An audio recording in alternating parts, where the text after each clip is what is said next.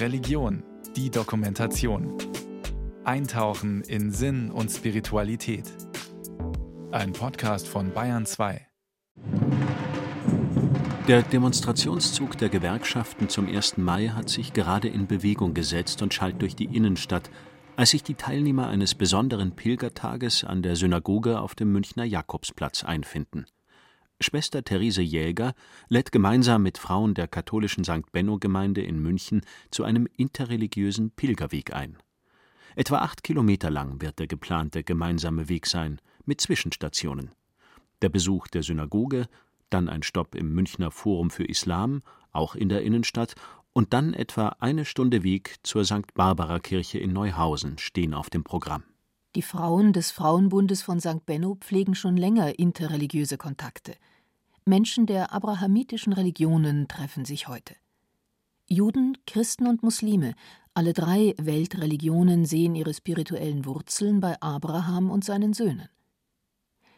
Eigentlich haben sie nur mit einer kleinen interessierten Gruppe von etwa 20 Leuten gerechnet, die Frauen von der St. Benno-Gemeinde und Schwester Therese. Wir haben es eher über das Internet Anmelde, so eine Anmeldeplattform genommen und ähm, waren dann irgendwie selber, glaube ich, völlig überrascht, als eine Anmeldung nach der anderen kam und dann immer wieder in den Chat reingeschrieben wurde, jetzt sind es 30, jetzt sind es 50 und am Ende waren es jetzt eben 70 Anmeldungen.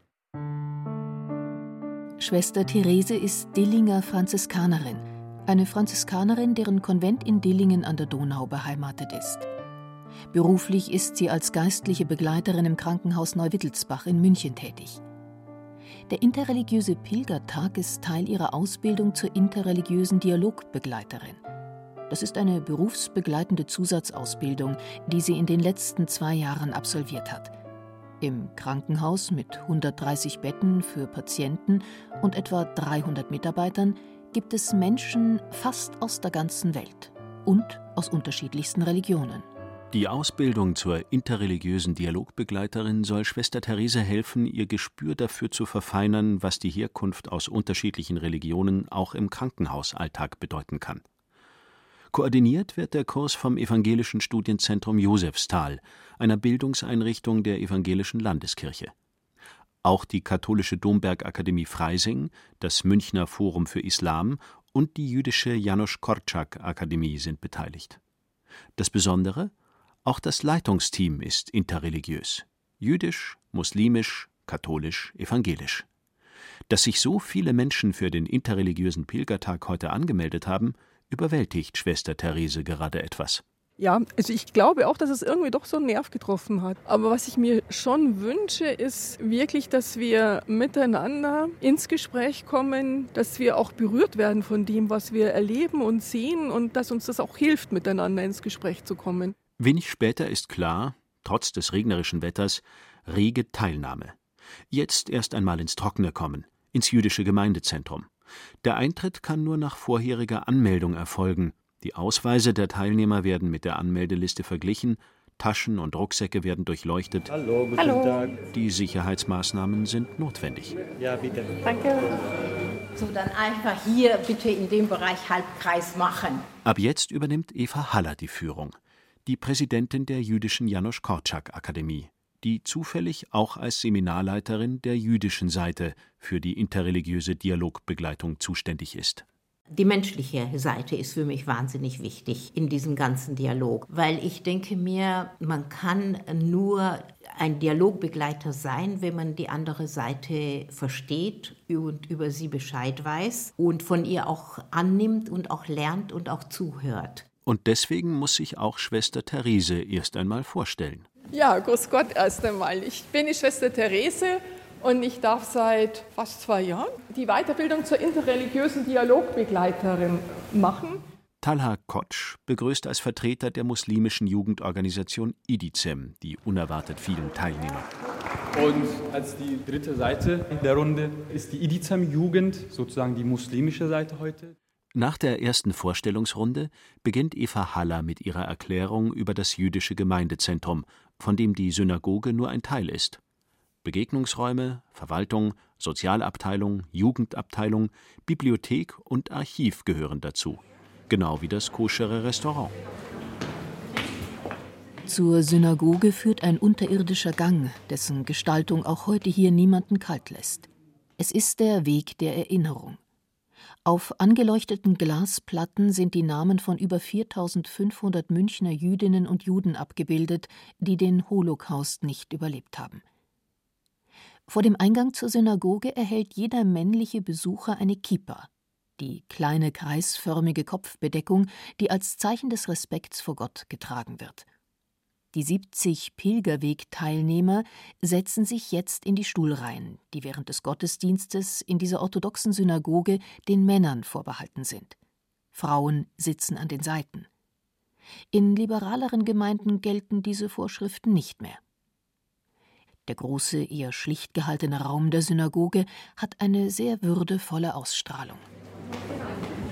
Beim Rausgehen entspinnt sich ein Gespräch darüber, dass in liberaleren jüdischen Gemeinden auch Frauen Rabbinerinnen sein können. Valeria Golodjajewska, jüdisch, und Monika Reiter, katholisch, diskutieren miteinander. Frauen als Vorsteher des Gottesdienstes, das ist bei uns ein schwieriges Thema. Ich meine, Protestanten haben sich ja auch irgendwann mal von Katholiken abgespalten und genau das Gleiche ist im Judentum passiert. Leute, die früher orthodox waren, haben dann gesagt, wir wollen nicht mehr so orthodox sein, wir gründen unsere eigene Gemeinde und sind freier. Das kann man, das kann man vergleichen. Spaltungen und unterschiedliche Strömungen gibt es in jeder Religionsrichtung, weiß auch Muslim Nihat Demir aus der Geschichte seiner Religion zu erzählen. So viele Spaltungen die kann man alle gar nicht mehr aufzählen. Weil die Sunniten unterteilen sich nochmal in vier, fünf Sparten. Die Schiiten unterteilen sich nochmal in Aleviten, dann in konservative Schiiten und dann in Jaferiten. Es ist, da kommt man, blickt man selbst als Angehöriger diesen Glaubens gar nicht mehr durch. Ja, deswegen haben wir ja die Freiheit, einen zu wählen, eine Form zu wählen, die, die uns besser liegt. Valeria, die sich um die Organisation der Führung in der Synagoge gekümmert hat, muss jetzt schauen, dass alle Pilger wieder mitkommen. Die nächste Station ist das Mittagessen in Mamas Kitchen, einem Restaurant, das zum Münchner Forum für Islam in der Hotterstraße gehört, einer kleinen Seitenstraße zwischen Sendlinger Tor und Kaufingerstraße. Schwester Therese ist schon vorausgegangen und empfängt die Pilger. Völlig überwältigt. Wahnsinn. Also die, die jetzt alle gefragt habe, die sind von der Synagoge total beeindruckt und ähm, ich merke auch, dass Gespräche laufen. Also wenn man so vorbeigeht an den Leuten oder die Grüppchen sieht oder so und das Wetter macht gar nichts. Juden, Muslime, Christen lachen, essen, diskutieren angeregt miteinander.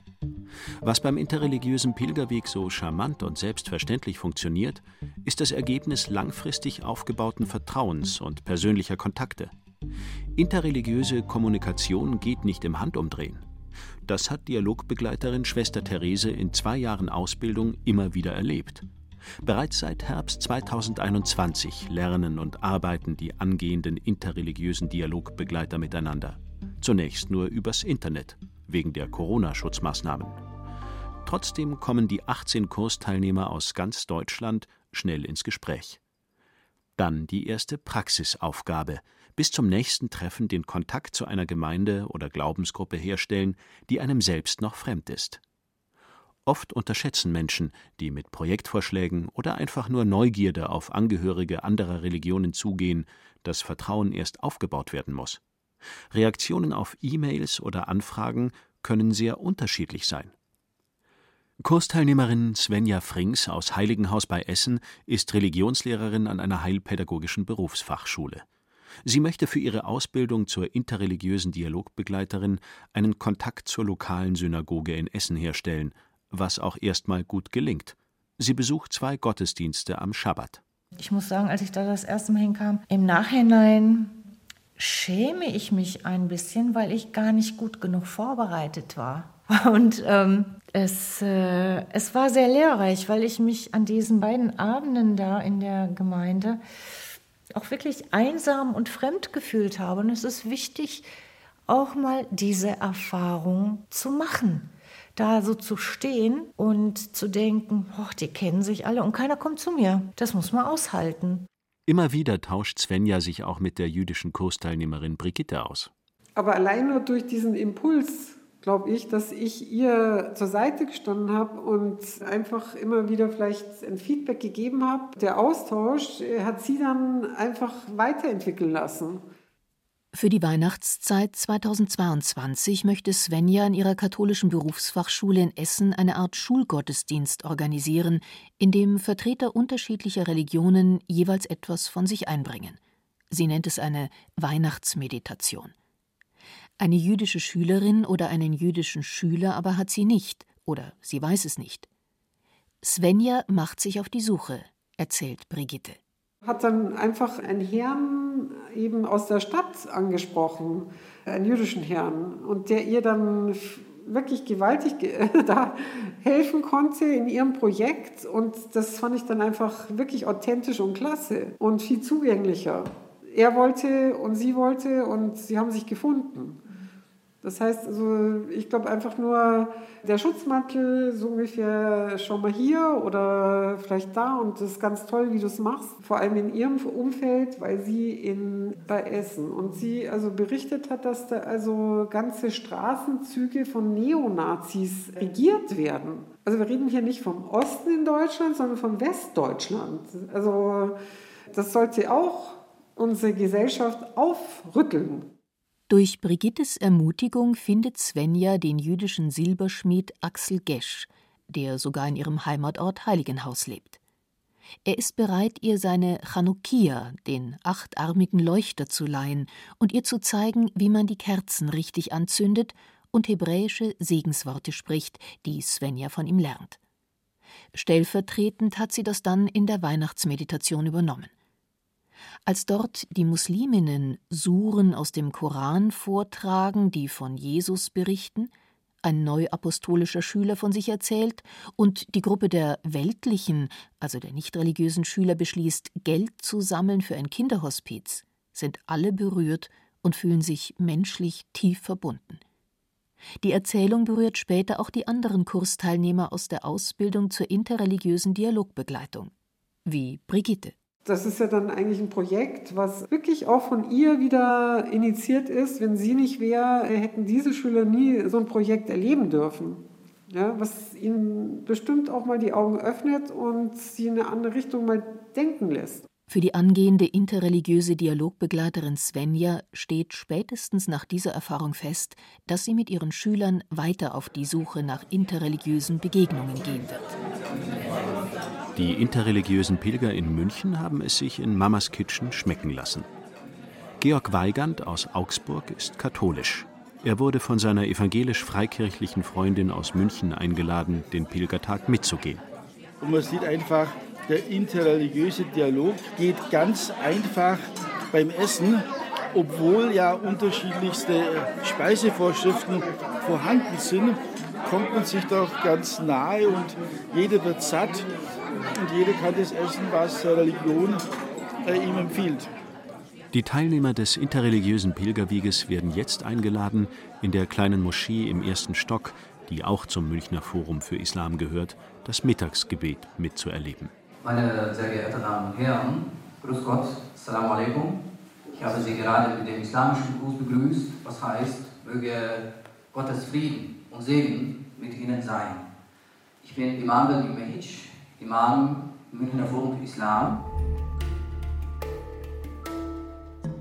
Das Münchner Forum für Islam wurde als ein Angebot von muslimischer Seite gegründet, um die Verständigung innerhalb der Stadtgemeinschaft zu unterstützen, Vorurteile aufzuklären und sich gemeinsam für die demokratische und pluralistische Gesellschaft in Deutschland einzusetzen.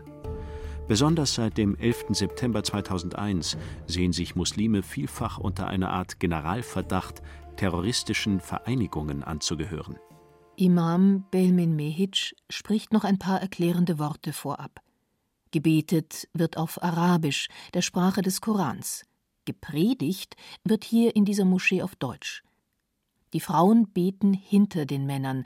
Das hänge damit zusammen, dass das Gebet teilweise auch körperlich ausgeführt wird, erklärt der Imam, dass es etwa eine tiefe Verneigung mit dem Kopf auf dem Boden gibt. Das Gebet beginnt mit dem Gebetsruf Allah Akbar. Hinter dem Imam stehen heute die Männer in nur einer Reihe, danach nur wenige Frauen, und mit etwas Abstand sitzen etwa 50 nicht-muslimische Besucher. Für nicht wenige von ihnen ist es heute das erste Mal, dass sie eine muslimische Gebetszeit so direkt miterleben. Nach dem etwa 15 bis 20-minütigen Gebet erklärt der Imam weiter: Wir haben das Gebet gestartet, indem wir die Hände hochgehoben haben und wir haben dabei einen Satz ausgesprochen, welcher leider oft missverstanden wird, oft missbraucht wird, nämlich Allahu Akbar. Diesen Satz übersetzen wir am besten als Gott ist größer.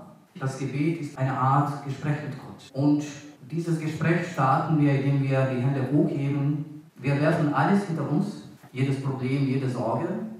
Wir sagen, Gott ist größer als all dies. Zu den Verbeugungen heißt es, derjenige sei Gott am nächsten, der mit der Stirn den Boden berührt. Es geht darum, nicht bedeutender sein zu wollen als andere Menschen und sich aufgrund seiner religiösen Überzeugungen nicht wichtiger zu fühlen als andere Menschen, so beschreibt es der Imam. Das Gebet wird mit einem Blick nach rechts und nach links beendet.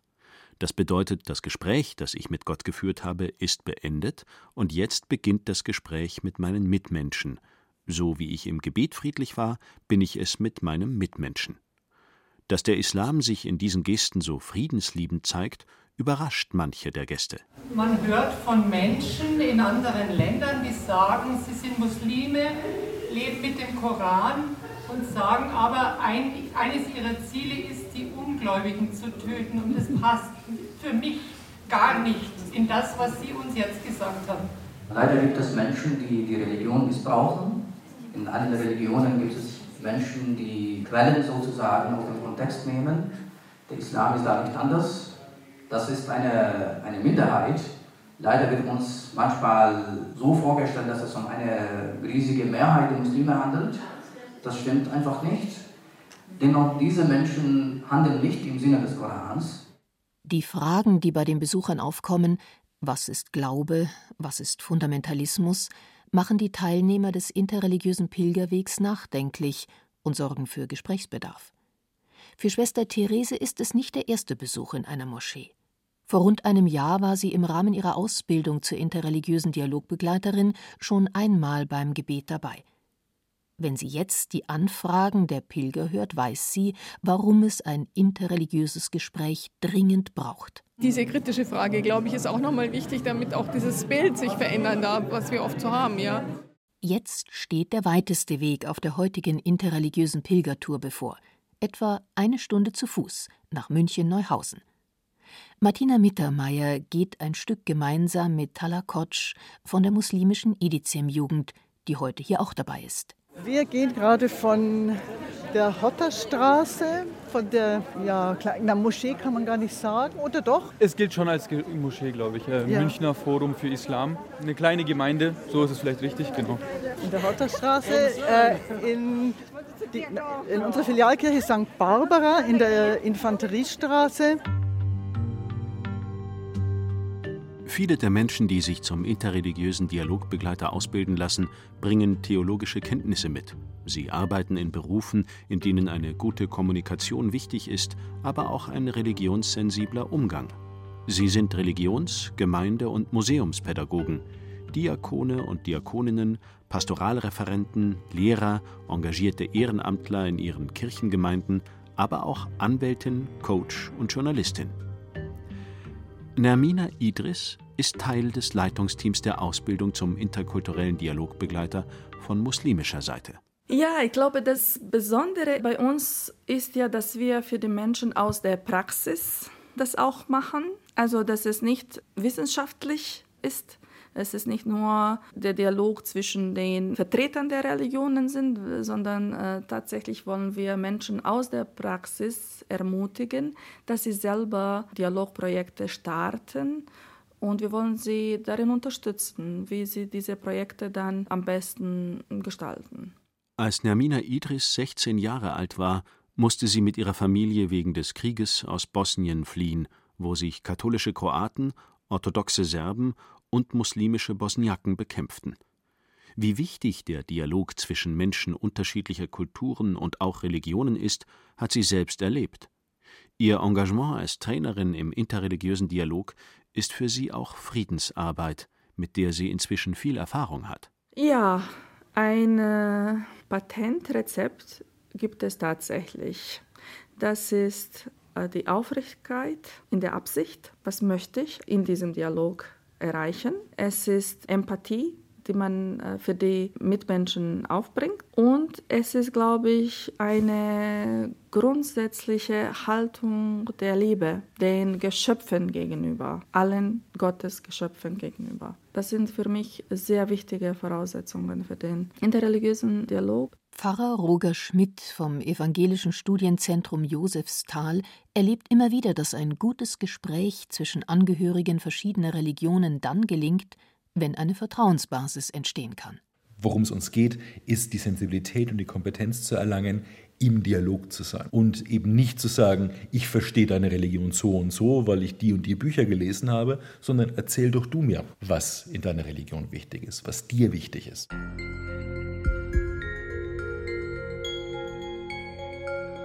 Einige der Abschlussprojekte für den Kurs Interreligiöse Dialogbegleitung, den Roger Schmidt von evangelischer Seite begleitet, sind mittlerweile schon gelaufen und die Erfahrungen fließen schon in den Alltag der interreligiösen Dialogbegleiter ein. Pastoralreferentin Sabine Keller etwa wird nach dem gemeinsam erlebten muslimischen Fastenbrechen weiter religiöse Feiertage für den Austausch innerhalb ihrer katholischen Stadtgemeinde in München-Leim nutzen. Diakon Hubert Linder plant eine App mit interreligiösen Spaziergängen durch München, die ab Sommer 2023 nutzbar sein soll. Die Teilnehmer am interreligiösen Pilgertag, dem Praxisprojekt von Schwester Therese zusammen mit den Ehrenamtlichen vom Frauenbund der St. Benno Gemeinde kommen jetzt an der St. Barbara Kirche in der Infanteriestraße in München Neuhausen an einer sogenannten Filialkirche von St. Benno. Wunderbar. Doch viel mehr als gedacht. Ich bin hier 39 Jahre hier.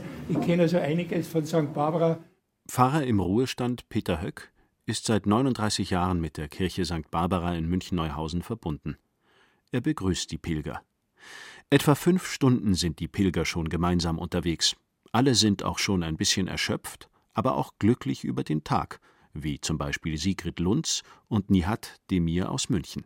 Also ich war jetzt zum Beispiel total überrascht über diesen Imam, der er sehr, also aus meiner Sicht offen und fried, diesen Glauben, der ja eigentlich sehr friedlich ist, aber eben unter anderem ganz falsch ausgelegt wird. Und ich habe eine Schwägerin, die ist äh, immer auf Kreuzzug gegen die Muslime, die immer alles als nur gewaltbereit darstellt. Und ich habe mir so sehr gewünscht, die hätte dabei sein können, um das zu erleben, dass es auch andere Strömungen gibt. Wir leben zwar alle in Deutschland und wir leben mehr oder weniger alle nebeneinander, aber dennoch leben wir alle getrennt voneinander, weil wo, wo sind die Schnittpunkte? Beim Arbeiten, in der Schule oder in den Vereinen. Und danach trennt man sich und jeder geht seinen Weg, also seinen Weg im Sinne nach Hause und ist wieder in seinem Kulturraum. Und solche äh, Veranstaltungen bringen uns zusammen, bringen uns näher. Man lernt sich auf eine andere Art und Weise kennen und das ist das Wunderbare an der Geschichte. Pfarrer Peter Höck erklärt die Besonderheiten der St. Barbara Kirche, die eine Wandlung in ihrer Bedeutung erlebt hat. Als ehemalige Garnisonskirche ist sie auch mit der Lebensgeschichte von Soldaten verknüpft, die von hier aus in den Krieg zogen. Das moderne Altarbild zeigt Christus als Zeichen der Auferstehung im Zentrum. Seit 2014 gehört St. Barbara zur Nagelkreuzbewegung. Die St. Michaelskathedrale im englischen Coventry wurde durch einen Bombenangriff 1940 komplett zerstört, so auch der Rest der Stadt. Dompropst Richard Howard formte aus drei Zimmermannsnägeln ein Kreuz und rief zur Versöhnung auf, anstatt Rache zu üben. Daraus entstand eine weltweite Gebetsbewegung, die nach der Erfahrung des Zweiten Weltkriegs zum Frieden ermahnen will. Ein verbindender Gedanke in allen Religionen? Ich denke, dieser Gedanke des Friedens, der ist allen Religionen, ob dem Islam, dem Judentum und auch dem Christentum zu eigen. Auch Schwester Therese gibt den interreligiösen Pilgern noch eigene Gedanken mit auf den Weg nach Hause, vor allem den Wunsch, dass alle in ihren Religionen Hoffnungsträger sein mögen, ähnlich wie die interreligiösen Dialogbegleiter. Den gleichen Weg gehen, in dieselbe Richtung gehen, hat seine eigene Qualität. Sozusagen eine erste Praxisprüfung als interreligiöse Dialogbegleiterin hat Schwester Therese mit dem Pilgertag erfolgreich geschafft. Ihr Resümee über den Tag, der durch die unerwartet hohe Teilnehmerzahl auch eine logistische Herausforderung wurde, ist mehr als positiv. Hin und weg. Anders, glaube ich, kann ich es gar nicht sagen. Die Menschen so sehen, wie, wie sie sich da gefreut haben und jetzt gerade der Weg, also fand ich nochmal sehr gut, dass es auch ein langer Weg war, wo viele zu mir gesagt haben, dass es für sie einfach was ganz Besonderes war, dass sie diese drei Religionen so verdichtet einmal äh, erlebt haben und dass das für sie nochmal ein anderer Eindruck ist, wenn sie mal hier und mal dort irgendwie was lesen oder was mitkriegen oder auch mal auf einer Veranstaltung sind. Bald bekommen die Kursteilnehmer ihre Abschlusszertifikate als interreligiöse Dialogbegleiter überreicht. In der Penzberger Moschee. Ihr interreligiöses Engagement aber hat gerade erst begonnen.